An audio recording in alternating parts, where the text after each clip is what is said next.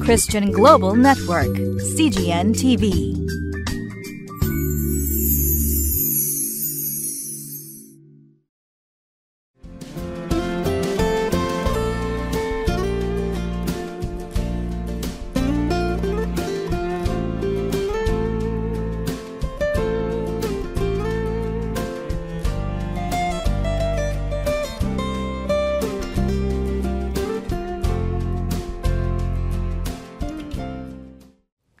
こんにちは。塩の群れ教会の吉川直美です。え今日は皆さんと一緒に5月19日のところですね。列王記第一の20章1節から12節。高慢な強者ではなく謙遜な弱者になりましょう。と題されているところから見ていきます。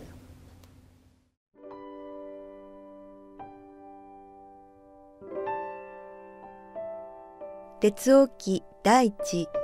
20章1節から12節アラムの王ベンハダデは彼の全軍勢を集めた。彼には32人の王と馬と戦車とがあった。彼はサマリアに登ってきて、これを包囲して攻め、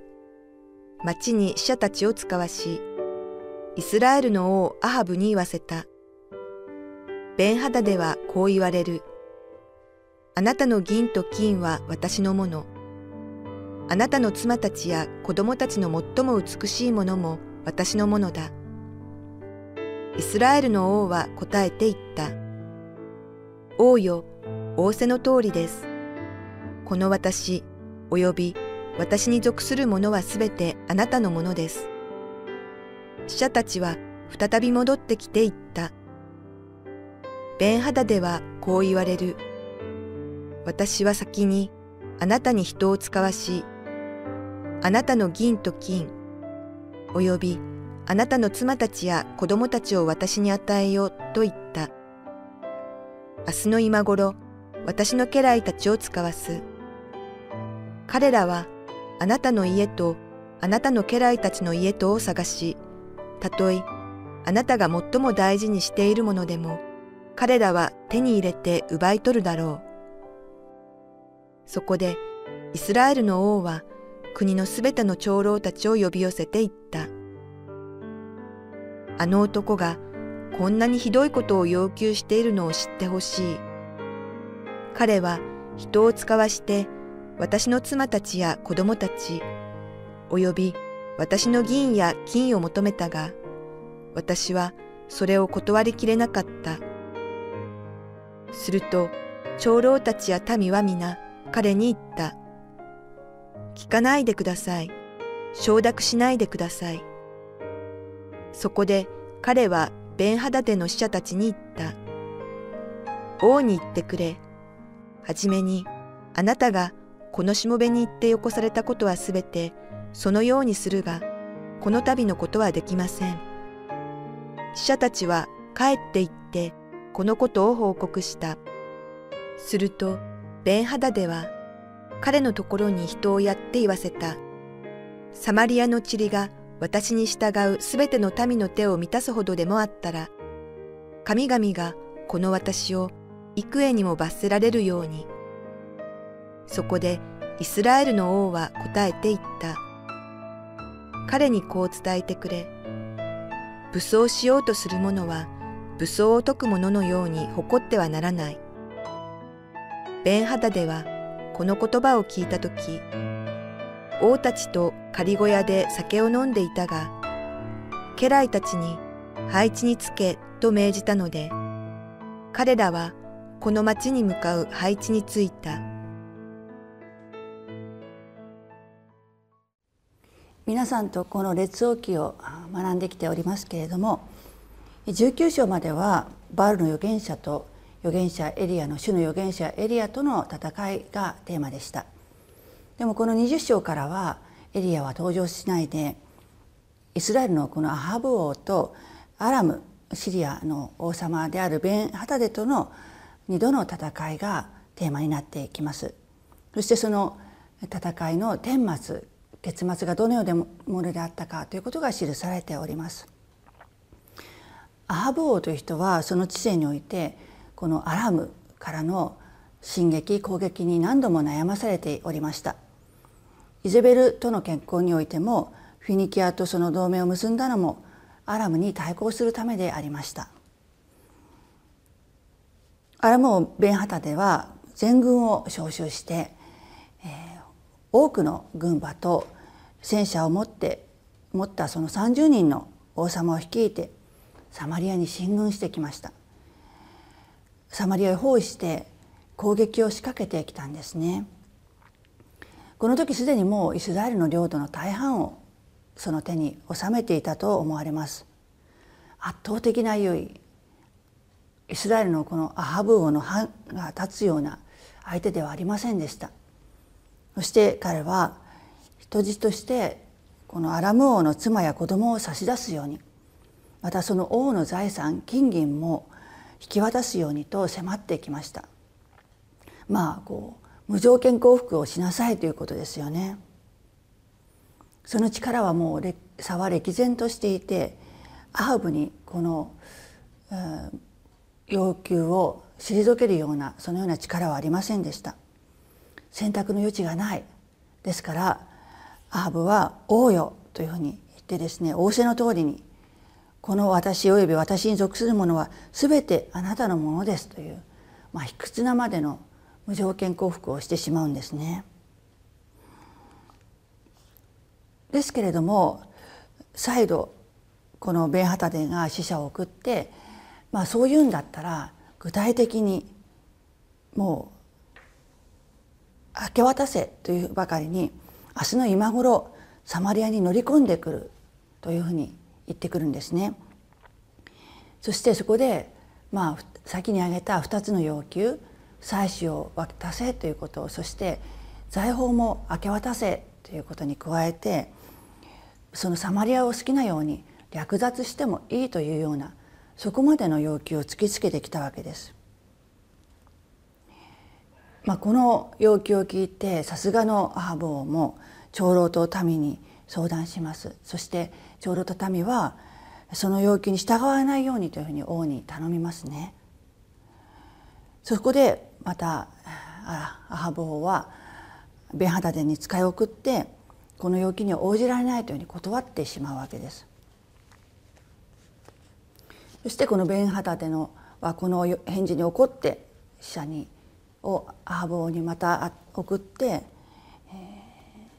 サマリアの地理が私に従う全ての民の手に満たすほどであったら神々が幾重にも罰せられるようにというふうに言葉を言って、まあ、神々、まあ、このベンハタでの祀っている神々に誓って行動する私はそのまま黙ってはいないよということを言ってくるわけです。でこの言葉に対してもアハブはまあ勇ましくですね武装しようとする者は武具を解く者のように誇ってはならないというふうに答えていますね。これはまあ、ユダヤのことわざだそうですけれども戦いがこれからまだ始まろうとしているのにまるで終わって勝利したかのように喜ぶのは早いというような意味だそうです。ベンハダデがこの返事勇ましい返事を聞いたのはサマリアからかなり離れたところで宿営するために他の王たちと酒盛りをしている時だった、まあ、ある意味ではあの余裕しゃくしゃくとしていたわけです。これからサマリアの町を陥落しよう意気揚々とですね王たちとあ揃ってですね酒盛りをしていた。そして彼はそのままその言葉を聞いて戦闘配置につくようにというふうに命じたわけです。戦いの火蓋はついに切って落とされました、まあ、強気でまだ勝負の決着がついていないじゃないかといったハブですけれども彼に勝ち目はなかったんですね。そのことは火を見るよりも明らかでありました。しかしこのイスラエルのアハブという人はまあ優柔不断というかこう定まらないところがありますよね。まあ、イザベルに妻であるイザベルに操られてバールの預言者をあ何百人も頼りにしていたかと思えばこのアラムの王に脅されれば納得していないのにこう何もかもあなたにお譲りしますというようなことを言ってしまう。そして長老たちに反対されればそれを撤回する。一本筋が通っていないそういう王様でありました。そのようなアハブ王にとってこの戦いはどんな意味があったのでしょうか、まあ、表向きはこの強大なアラムとの戦いでしたけれどもこれはアハブ王が預言者を通して語られた神の言葉に聞き従うかどうかの、まあ、ある意味最後のチャンスを与えられたということではないですかね。アハブ王はこの最後のチャンスをものにすることができるのでしょうか？そしてこの強大なアラブに対して弱いイスラエルというまあ客観的に見たらば勝ち目がない勝負がついているような戦いでしたけれどもこの勝ち目がない危機的な状況の中にあっておごり高ぶるこのアラム王アラムが退けられて力は弱い勝ち目は全くないように見えるんだけれども主により頼むその弱い者が戦いを制していくというまあ私たちのこの信じる神様の戦いの原則がここに表されていこうとしておりました。アハブ王はこの戦いの中で自分自身の優柔不断さに打ち勝つことができたのでしょうか？私たちもこのアハブ王の優柔不断さ一言ではないなと思わされるんですね。何か神様の道はこうだ。神様はこう思っておられると思っていても人に何か言われたり恐ろしい妨げがあればくじけてしまってとても自分には無理だと思って、そこでまた道を変えてしまったりあるいはそこでまた何か批判をされたりすれば弱腰になってしまったり時には神様の言葉を信頼しあるいは時には何か他のものを信頼してしまうそういう筋の通ってないところがある私たちハーボーはどんなふうにこの戦いを乗り切っていくのでしょうか。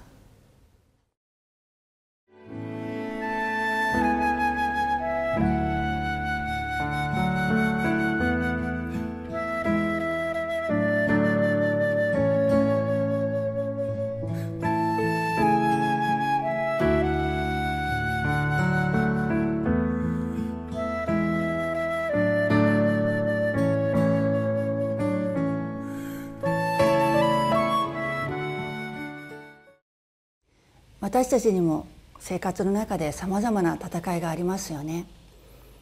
もちろんハブヨやこのベンハダデのような実際の戦争ではありませんけれども私たちも打ち勝てない何かに直面してもう恐ろしくてひるんでしまったりあるいはさまざまなこう意見を求めて揺れ動いてしまいます。特に神様を知る前は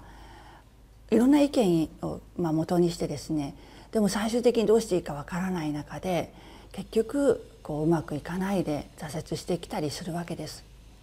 そして今私たちは主の御声を聞くことを知っております。主はあのホレブ山でエリアに語られたように必ずしも地震や何かこう大きな奇跡のような方法を通して私たちに語られるわけではなくて聖書を通してあるいは人々を通して私たちに細い声で語られてそのに声に聞き従うようにさまざまな、まあ、意見有効な意見よりもまず主の御声に信頼して歩むようにと求めておられる。そのために時として私たちはその勝ち目のない戦いに立たされることもあるのではないでしょうか。皆さんの日々の生活の中において生活の戦いにおいて何か困難において主の御声を聞いて主が勝たせてくださるその勝利を信頼して歩もうではありませんか私も皆さんと一緒にそのような歩みをしていきたいと願っております。